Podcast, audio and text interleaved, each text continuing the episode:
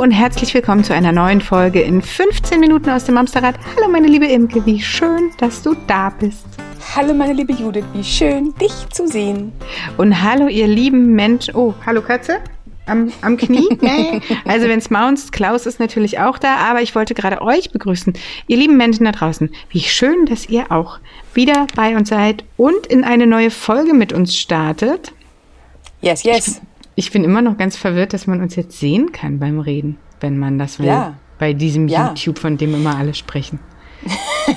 und soll ich euch mal was verraten? Das Ding ist ja, das Gute am Podcasten ist ja, niemand sieht, wie du aussiehst. Das heißt, ich hätte es mir angewöhnt, im absoluten Schlumperlo, gut, ich habe jetzt auch einen grauen Kapuzenpulli an, aber äh, ungeschminkt mit zotteligen Haaren einfach mit Imke diese Folge aufzunehmen. Weil ich liebe Judith egal wie sie aussieht. Und das ganz, werden wir ganz jetzt auch lernen. Weil wir werden ganz, uns nicht jedes Mal aufhübschen. ganz besonders, wenn sie aussieht, liebst du mich, ne? Äh, wie dem auch sei, ja genau. Ich, ich liebe dich, wenn du aussiehst. Ja, so schlumpfig. Auch. Mhm. Schlumpfig. Ja, also ich habe Mascara aufgetragen und mir nicht die Haare gekämmt. Aber gut, ist wie es ist. Also, es soll heute auch nicht um meine gekämmten oder nicht gekämmten Haare gehen und auch nicht um dein wundervolles Antlitz, mein Herz. Wir wollen über etwas sprechen. hey, wir können auch, wir können auch einfach 15 Minuten über deine blendende Schönheit sprechen.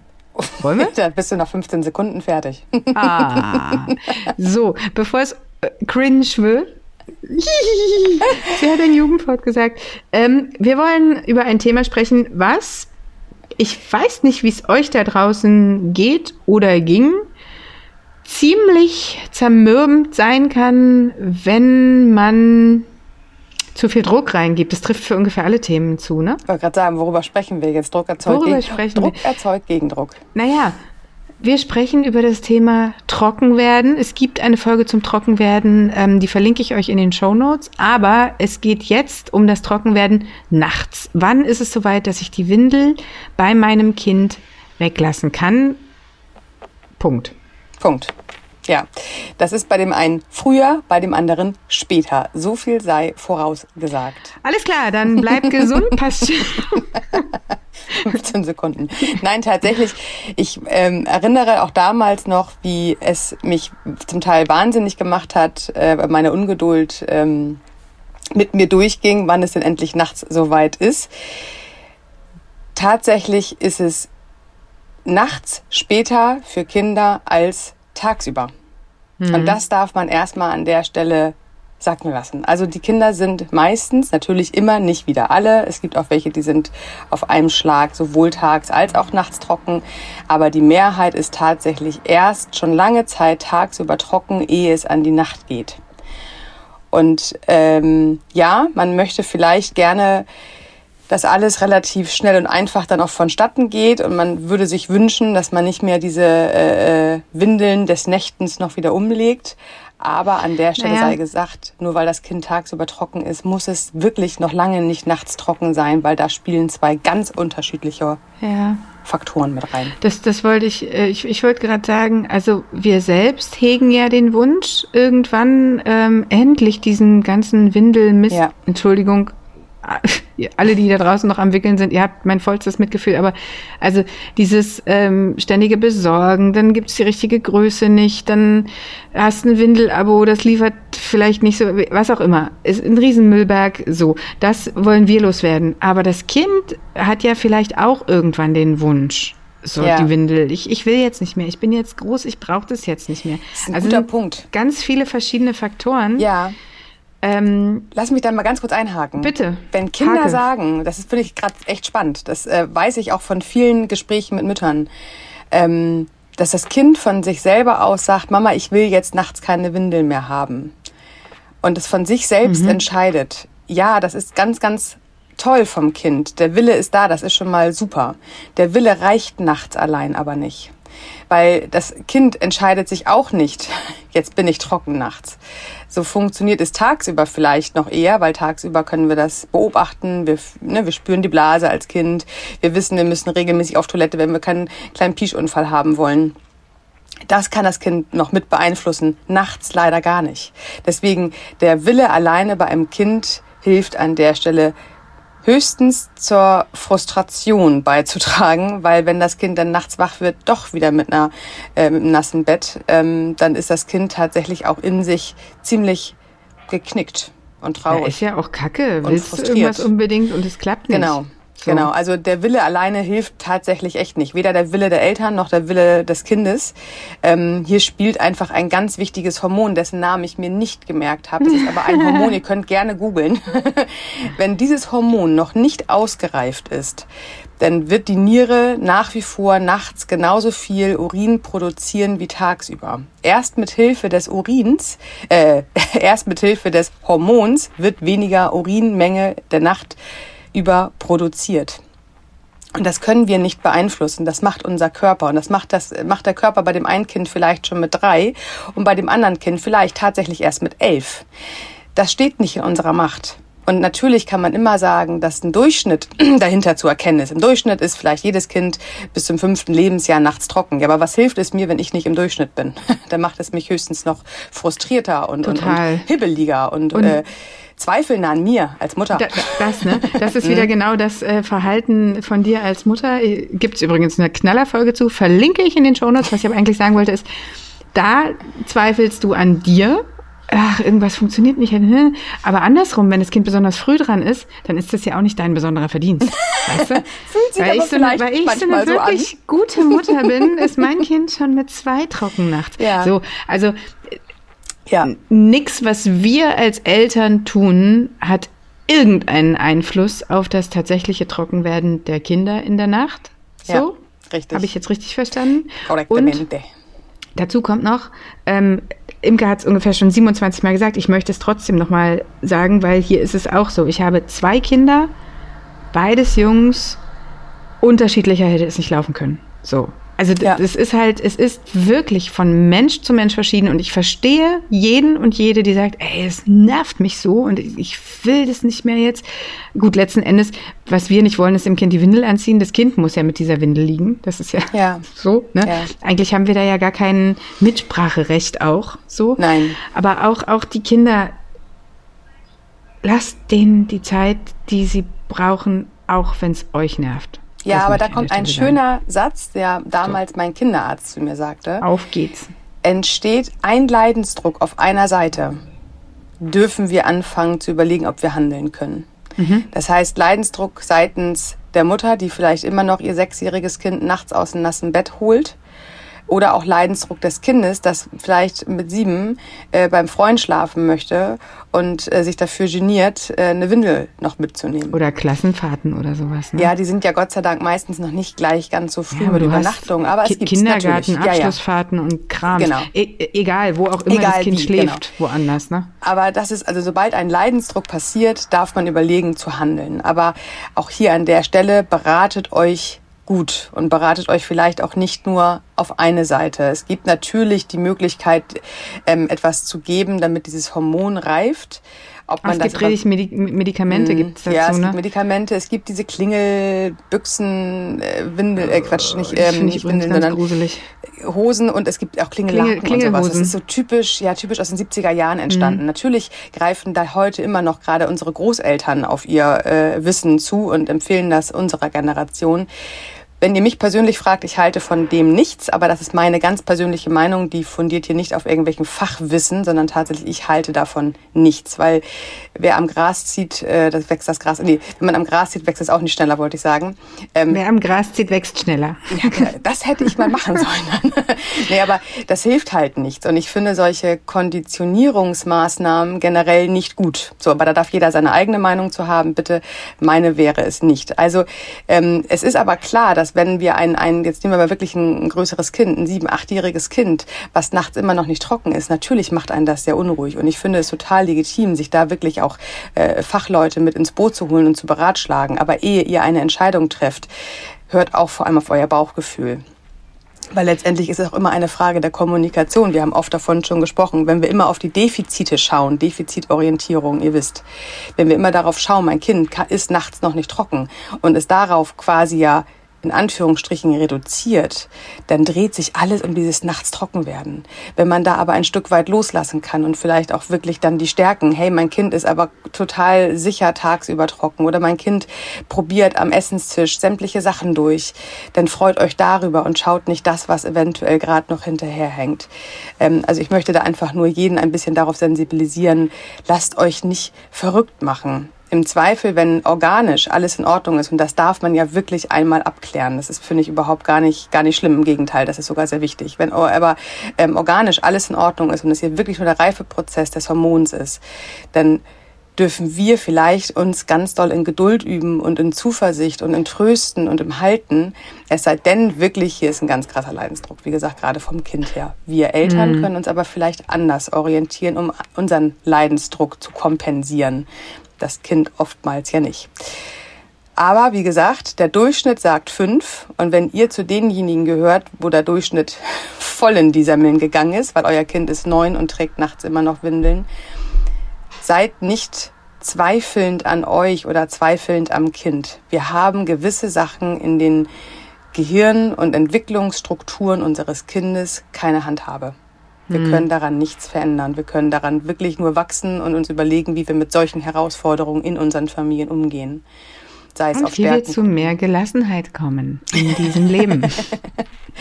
so, aber das war jetzt der Worst, Worst, Worst Case. Es soll nicht der Worst Case sein, aber es ist halt schon die große Herausforderung, ne? wenn ein wirklich älteres Kind vielleicht schon noch damit hadert, nachts trocken zu werden. Übrigens, das Hormon, eben als kleiner Live-Tipp, das Hormon ähm, funktioniert bei uns, wenn wir hochschwanger sind, auch nicht mehr. Da ist es nämlich hm. auch im Außen, also aus, aus dem Gleichgewicht gekommen. Deswegen, und jeder, der schwanger war, und ich vermute, dass alle Mamas, die uns jetzt hören, mal schwanger waren, wir wissen doch noch, wie es nachts äh, ständig auf Toilette ging. Das hat auch mit diesem Hormon zu tun. Also ja, auch wenn das Baby auf die Blase drückt, aber äh, du kannst äh, dich vielleicht auch daran erinnern, dass das ja schon mit der siebten Woche losging, da drückt halt noch nicht wirklich was auf, dein, auf deine Blase. Und trotzdem musstest du nachts unglaublich oft auf Toilette. Das Hormon, wovon wir hier sprechen, hat tatsächlich oder kommt auch aus dem Gleichgewicht, wenn wir äh, schwanger sind. Hm. Und deswegen rennen wir da nachts auf Toilette und deswegen können wir, und da werden wir übrigens wach. Also unser, also das hilft bei uns tatsächlich, dass wir aus diesem Tiefschlaf kommen und wach werden. Das haben wir Erwachsene, das haben die Kinder in dem Fall halt nicht. Die bleiben in der Tiefschlafphase und wachen nicht mal auf. Die merken es einfach nicht, dass da im Zweifel träumen sie noch nicht mal von der Toilette und pieschen los.